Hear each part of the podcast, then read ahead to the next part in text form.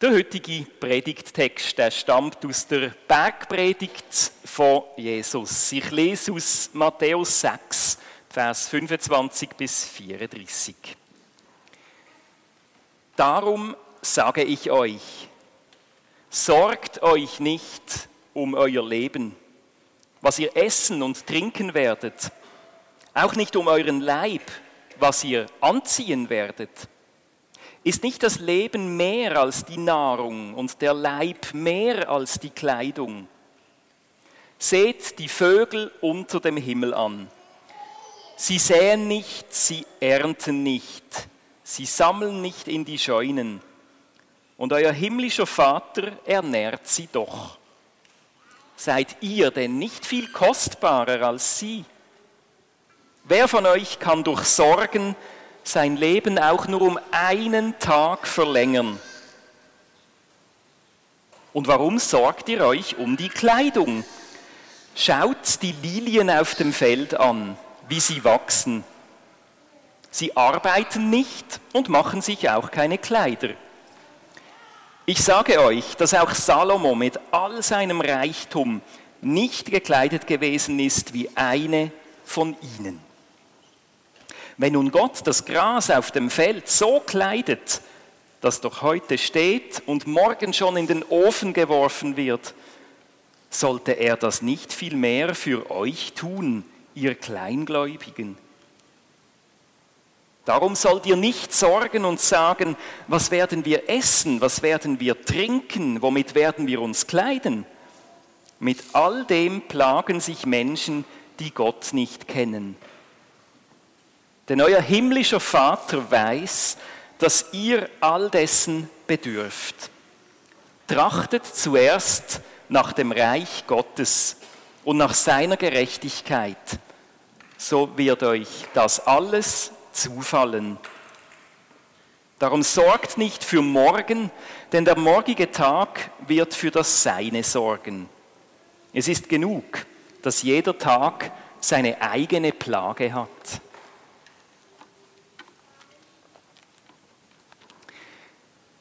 Liebe Gemeinde, ich denke, die wenigsten unter uns können sich vorstellen, so zu leben, wie das Jesus in diesen Wort in der Bergpredigt beschreibt.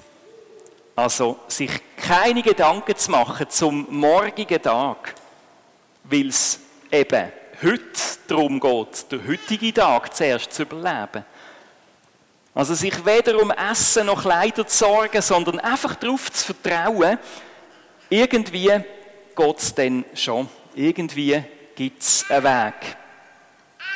Ich selber kenne das lediglich aus unseren Reisen nach Kuba.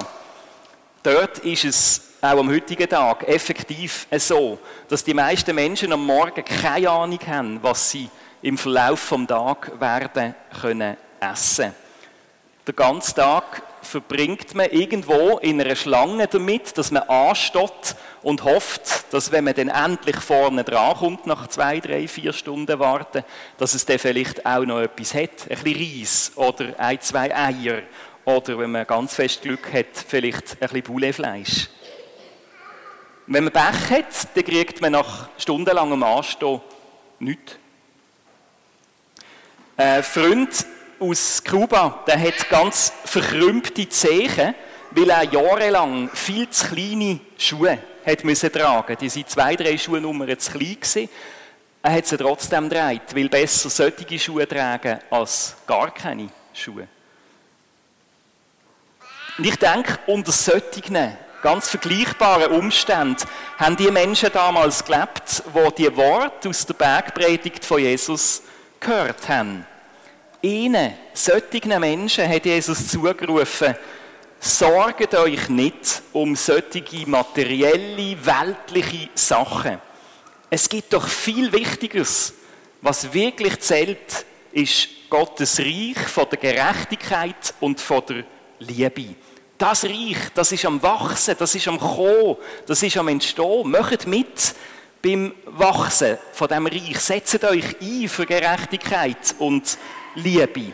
Und dann werdet ihr sehen, dann kommt alles andere von allein. Essen, Trinken, Kleider, Da müsst ihr euch nicht sorgen, das kommt dann schon auch. Ja, wenn man das so vergleicht mit unserer heutigen Gesellschaft, ist schon ein krasser Gegensatz zu unserer sogenannten Wohlstandsgesellschaft, wo wir dürfen drin leben, ist ja schon ein Privileg. Man könnte ja meinen, dass wir hier in unserer heutigen Zeit viel weniger Sorgen hätten als die Menschen damals bei Jesus. Gerade auch was Nahrung und Kleidung anbelangt. Da leidet ja in unserem Land, glaube ich, wirklich niemand Not. Aber eher das Gegenteil ist der Fall mit den Sorgen. Je mehr man hat, desto mehr hat man ja auch zu verlieren. Und desto mehr macht man sich wohl auch Sorgen. Und damit sind wir bei dem angesprochenen Thema von der Sicherheit. Sicher ist sicher, denken sich viele Menschen und sichern sich bei so vielem am liebsten doppelt und dreifach ab. Ich habe gelesen, nie sonst, in keinem Land auf dieser Welt wird so viel versichert wie bei uns in der Schweiz. Inklusive Leben und Sterben. Alles tun wir versichern.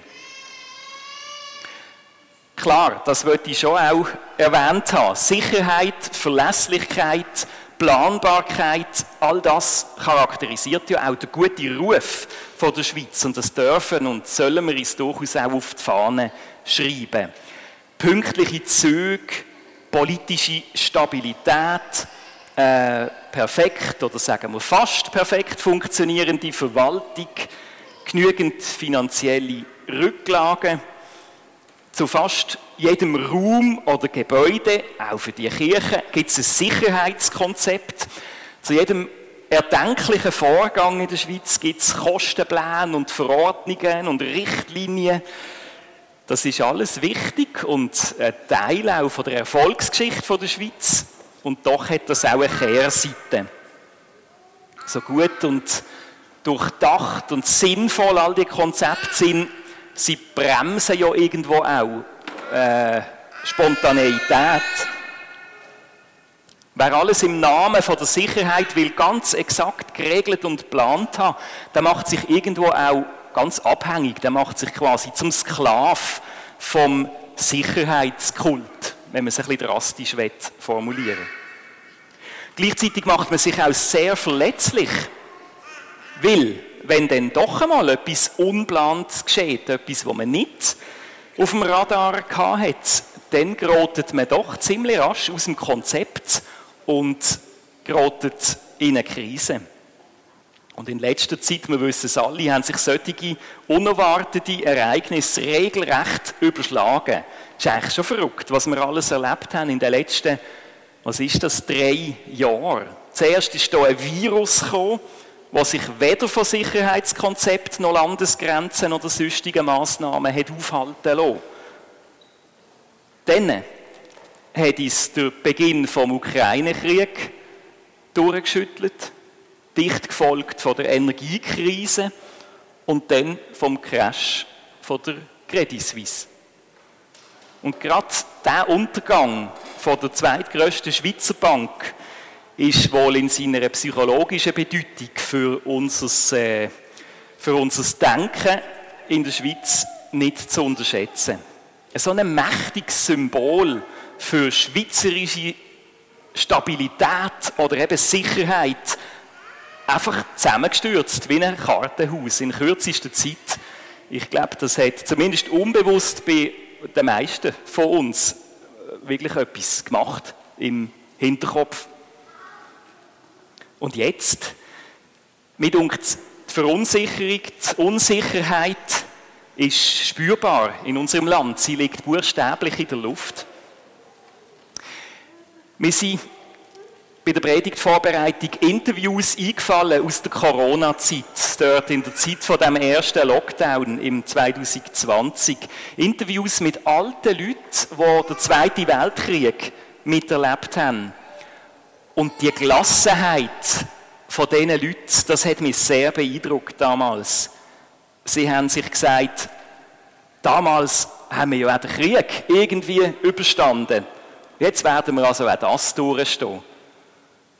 Also ganz offensichtlich sind die Menschen, die so eine schwere Krisenerfahrung schon durchgestanden haben, viel besser gerüstet gewesen für so eine Krise als die meisten von uns heute, die doch stets im vermeintlich sicheren Glauben gelebt haben, dass es einfach beständig aufwärts geht und dass wir alles im Griff haben, dass wir alles gut abgesichert haben.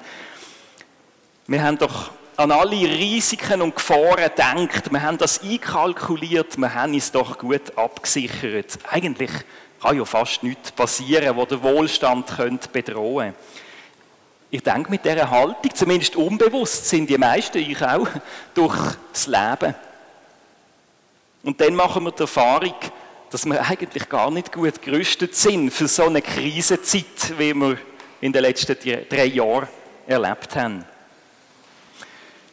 Ja, das gibt mir sehr zu denken. Der Kontrast zwischen dem Wort von Jesus aus dem Predigtext und unserem heutigen Sicherheitskult, der Kontrast, der könnte wohl nicht größer sein. Und für mich liegt die Vermutung nach, wir wären wohl besser dran und besser gerüstet für Krisenzeiten, wenn wir uns ein bisschen weniger auf unsere vermeintlichen Sicherheiten würden verlassen und dafür ein bisschen mehr von dem radikalen Gottvertrauen leben, wo Jesus darüber predigt. Suchet zuerst Gottes Reich in dieser Welt. Das sagt Jesus auch zu uns heute.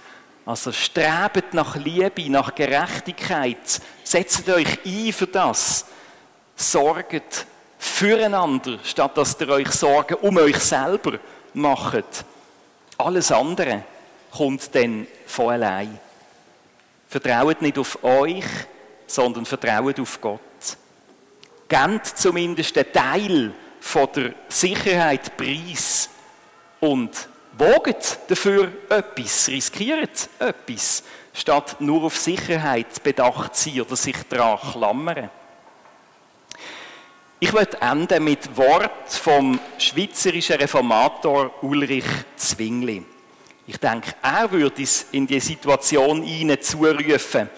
Klammert euch nicht an irgendwelche konstruierten Sicherheiten, sondern vertraut auf Gott, woget etwas oder eben tut um Gottes Willen etwas Tapferes. Amen.